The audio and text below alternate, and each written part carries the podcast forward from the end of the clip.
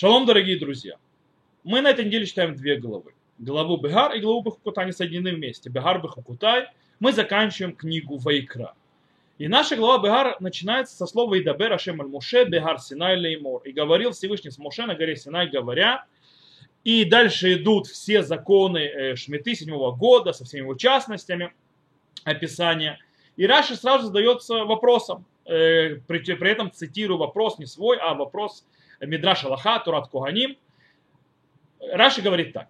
Бегар Синай, то есть, да, сказано в договоре Синай, Ма иньян шмита эцельгар Синай, вегало кола мицвот наимру Синай. В чем, э, почему именно Шмита упомян, упомянута о том, что это было на горе Синай, то есть какая связь между Шмитой и горой Синай? Разве не все заповеди были сказаны Синай? Почему нужно было подчеркивать именно э, Шмиту седьмой год, что она была сказана Синай? Каков ответ?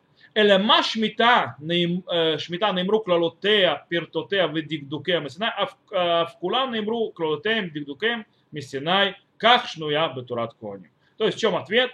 Как Шмита заповедь седьмого года была сказана со всеми ее правилами глобально, то есть всеми смыслами и ее частными законами, и ее, скажем так, особенным обозначением в заповедях было сказано Синая. Все это пришло с Синая.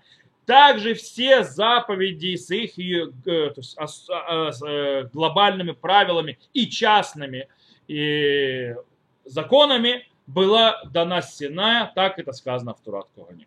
Теперь, как понять этот мидраш? Что мидраш тут хотел сказать, который привел Раша?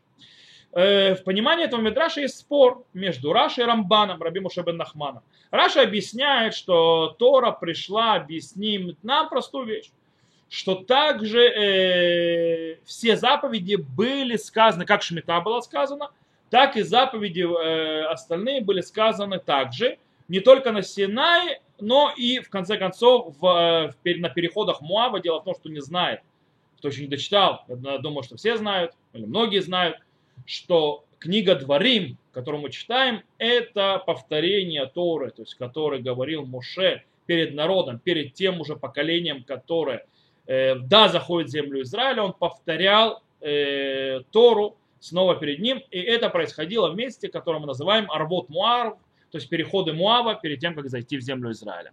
И там повторялась Тора. И Раши объясняет, что Тора нас учит, э, что все заповеди, которые были сказаны на Арбот Муав, там есть очень много новых заповедей, которые мы видим, которые не были упомянуты в других книгах, и Раши говорит, что это пришло сказать, что даже те заповеди, которые были там, они были изначально сказаны на Синае. Почему? Потому что Шмита, например, не упомянута в, на переходах э, Муаба. И все равно э, мы видим, что она э, упомянута на Синае. По этой причине, то есть мы видим, что э, несмотря на то, что она была повторена, то есть она не была сказана, записана, но повторена, и это было тоже на Синае.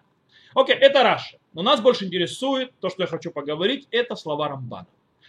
Э, Рамбан Нахманит, э, скажем так, э, уточняет в словах Мидраша, и более, скажем, пристально к ней присматривается, объясняет очень интересную вещь. И говорит, что Тора хотела нас научить, что так же, как у Шмиты, в законах Шмиты седьмого года, на Синае были сказаны глобальные правила и идеи э, седьмого года. А, и что имеется в виду, что в седьмой день оставь, и будут есть эту землю, то есть, то есть не обрабатываю, и будут есть с нее э, бедняки народа твоего и так далее. В принципе, смысл, в чем смысл седьмого года? Это было в главе Мишпатим, в книге Шмот. Э, а также есть и частности этой заповеди в нашей главе, приведенной в горе Бегар. И таким образом, что нам говорит Рамбан? Нам Рамбан говорит, что э, Синая пришли в заповедях не только правила и великие идеи, но и частности всех заповедей. И как бы Шмита это пример. Давайте я вам скажу, что зачитаю, что говорит э, Рамбан и переведу, естественно, Э, Э, Рамбан говорит так, аваля барайта шнуя битурат куаним пируша барух. То есть, да, но э, барайта, то есть изречение Танаим, которое приведено в Турат Куаним, э, ее объяснение простое. Шашмита, э, шашмита наимру клотея миссина, э, дехтив бапарашат в эля мишпатим вашвит и шматена в наташта вахалу и амеха. То есть, да, что э, и в седьмом году, то есть в Шмите сказаны все правила, все глобальные идеи, э, на Синае, как сказано в главе Мишпатим, как мы цитировали, у Викан Хазар Амар Бехар Синай от не амру коль протея. То есть и здесь повторил, сказал, что также на горе Синай были сказаны все частности заповедей. Шарей кулам не скирубу прошазот. То есть, да, ибо все заповеди вот упомянуты в нашей главе. У Бесофа и Нянктив, и в конце всего дела сказано. И это заповеди, которые заповедал э, Всевышний Моше на народ Израиля, через, через Моше на народ Израиля на горе Синай.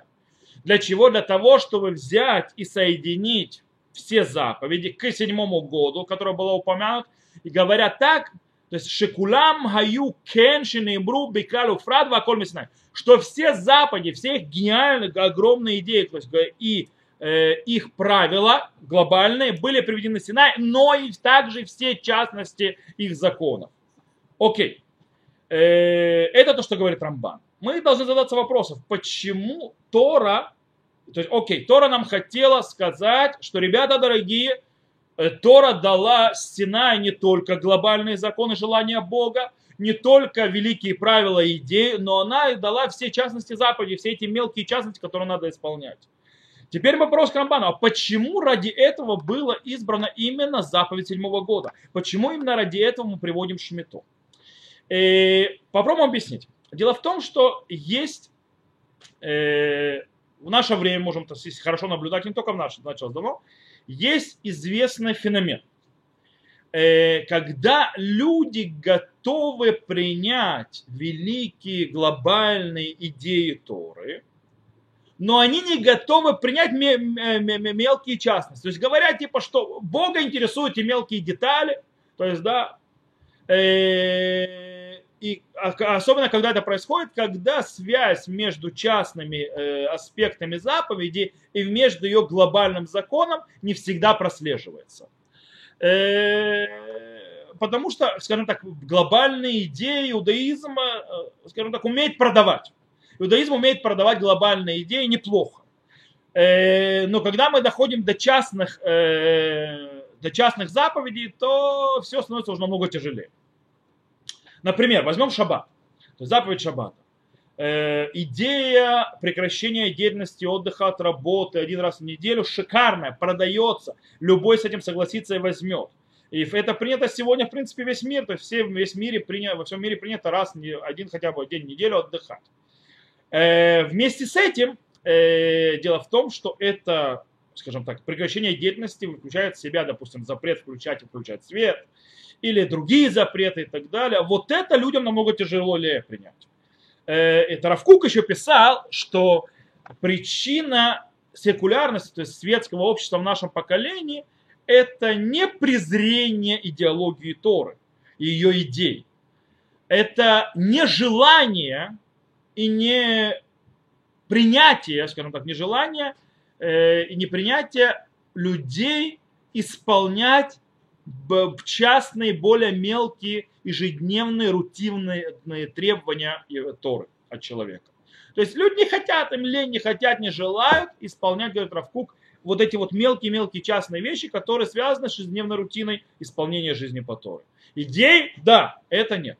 Это с одной стороны. С другой стороны, есть э, обратная проблема. Обратная проблема, когда люди занимаются всеми мелкими частностями заповедей, то есть, да, аж, то есть до такой степени, что вообще теряют смысл правила и зачем оно вообще пришло. То есть, в принципе, э, кстати, сегодня тоже это происходит у многих религиозных, к сожалению, что э, повышается поиск всевозможных устражений, всевозможных запретов и поисков всевозможных частностей вещей в заповеди, когда, причем иногда это э, за счет э, обращения внимания на базисную цель заповеди. То есть для чего эта заповедь вообще пришла, а они ее, начинают ее искать хумры, частности и так далее. То есть есть такое, э, такое и такое. Обе стороны, к которым привели пагубные плохие. Тора хотела наоборот подчеркнуть, что человек должен знать исполнять обе вещи. И правило глобальное, и идею, и частности, которые приводит Тора. И таким образом, э, тут есть очень интересная вещь. Так, хорошо, это прекрасно для всех заповедей. Что же со Шмитой, почему именно седьмой год, почему, например? Э, дело в том, что есть, тут немножко завязано на э, зачем, то есть в чем смысл Шмиты. И э, смыслом Шмиты, почему именно Шмита, в чем смысл ее, э, этой заповеди, занимались многие. Э, в принципе, по-настоящему Гмара в трактате Санедрин, Талмуд уже объясняет это и говорит, Амара Кочбоху ли Исраэль, Заруша э, Шеш, Вишмиту Шева, Кидеш Тиду, Шарат Шели. То есть, да, сказал Всевышний народу Израиля, э, все эти шесть и прекращайте деятельность семь, то есть седьмой год имеется в виду, для того, чтобы вы знали, что это моя земля. По-настоящему Раша на месте уже объясняет это и говорит, то есть на месте имеется в виду там в Санедрине, Вело ярум левавхем, бешева харцахем, и тишкиху оль малхуто. То есть, да, чтобы не подняло сердце ваше э, из-за прекрасности вашей земли, и ты вы забудете э, ярмо Царства Всевышнего. По-настоящему это э, объяснение написано в конце законов э, Шмита в Ювель. То есть у нас в нашей недельной главе э, закон, э, то есть э, все, что сказано, то есть закон, законов седьмого года и пятидесятницы.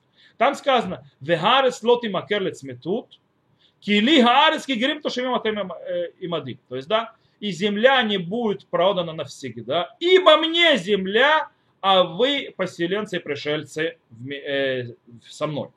То есть, в принципе, получается, что заповедь Шмиты, заповедь седьмого года пришла научить нас что э, даже когда человек работает на своей земле, и у него все получается, он всегда должен помнить, что он не хозяин этой земли.